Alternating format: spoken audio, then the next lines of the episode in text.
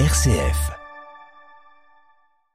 Les éditions Sarbacane n'étaient pas nées quand ce roman commence, et la bande-son qui l'accompagne est tout aussi datée. Mais c'est le ton de l'été, de tous les étés où l'adolescence explose. Le nouveau livre d'Elodie Chan nous raconte tous nos rêves ordinaires. C'est son titre. Ces rêves, ce sont ceux de quelques ados qui se parlent ou se jaugent, qui s'attendent ou se défilent, qui s'espionnent ou qui s'aiment de près ou de loin. C'est un prologue situé en 1994 qui nous présente Cyrus, l'un des héros, peau brune, buisson de cheveux crépus et des yeux en amande, et ses potes du moment, Antonin et Midi. Pour une roue arrière réussie, Cyrus pourrait remporter un tome de chair de poule et un mug Sony. Mais s'il rate, il va perdre sa collection de POG. Allez, c'est parti. S'il va perdre, mais il va gagner bien plus. Le sourire de Romane, sa petite voisine rousse qui sent si bon le savon au lait et la grenadine, et qui est sortie de sa maison pour voir les exploits des garçons.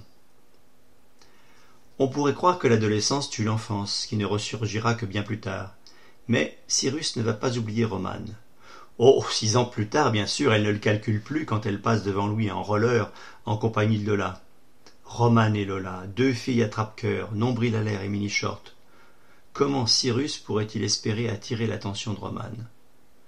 Romane, qui pourtant vit chez l'ogre, Serge, un père à la main leste, coincé entre une femme maladive qu'il maltraite et sa fille dont la beauté naissante lui tord l'estomac. Peu à peu, Elodie Chan nous fait pénétrer dans le petit monde de la cité et dessine les contours mouvants de ses personnages. Le rêve de Lola, c'est un concours Future Star qui la propulserait à Paris vers la grande finale. Chloé, elle, rêve déjà avec ses livres, et Cyrus lui plaît bien, qui n'a Dieu que pour Romane.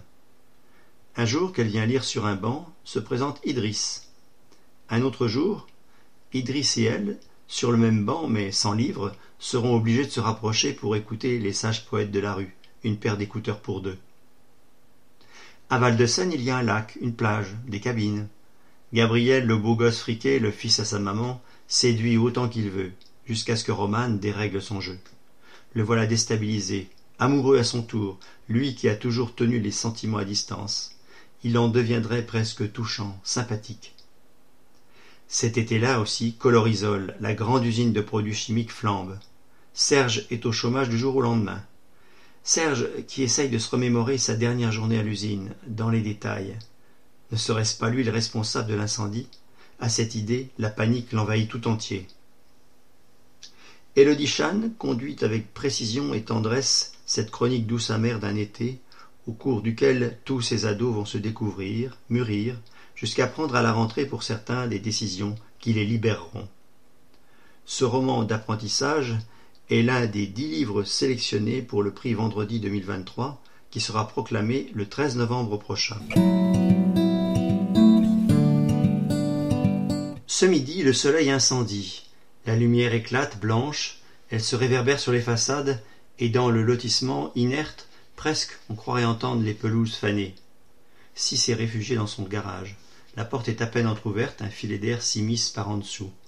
Dans la pénombre, Cyrus somnole, affalé sur des vieux poufs défoncés. Il a la dalle, mais la flemme. Soudain il sursaute. C'est qu'une silhouette en contre-jour se faufile sous la porte. Si cligne des cils. C'est pas une alu, parce qu'en face, Romane se relève et l'époussette les gravillons incrustés dans ses genoux. Salut je peux squatter un peu chez toi S'il se dresse, il bafouille. Euh, ouais, pas de problème. Romane, un sourire. Juste deux pas, puis elle observe la pièce. Il y a un panier de basket fixé au mur, une armoire en métal ouverte avec des caisses à chaque étage, dedans le bazar ordonné.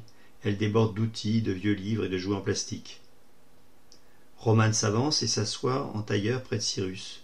Sur ses joues, les taches de rousseur ont éclos avec le soleil, ça fait de minuscules étoiles brunes. Fallait que je sorte de chez moi, elle explique. Si acquiesce, on se regarde, muet, seuls tous les deux. C'était quand la dernière fois? Il y a huit ans au moins. C'était plus facile, gamin. Aujourd'hui, tout a changé. Ton corps, ton visage, ta façon de regarder.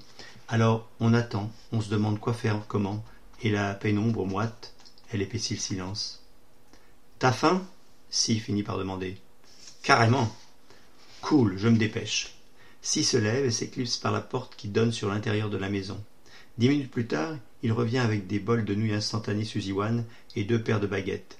Il l'étend à Romane. Tiens, gaffe, c'est chaud. Un moment, on démêle les nouilles, on souffle dessus, puis slurp, le bout de la lampe cramé.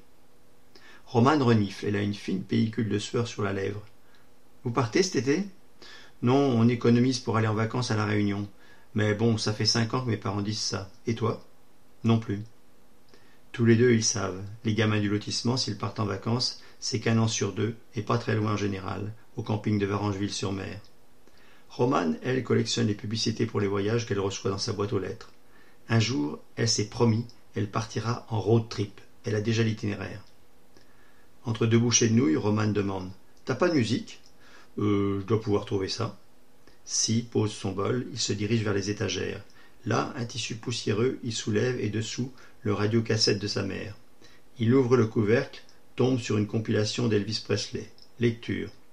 Je te préviens, c'est des trucs de vieux.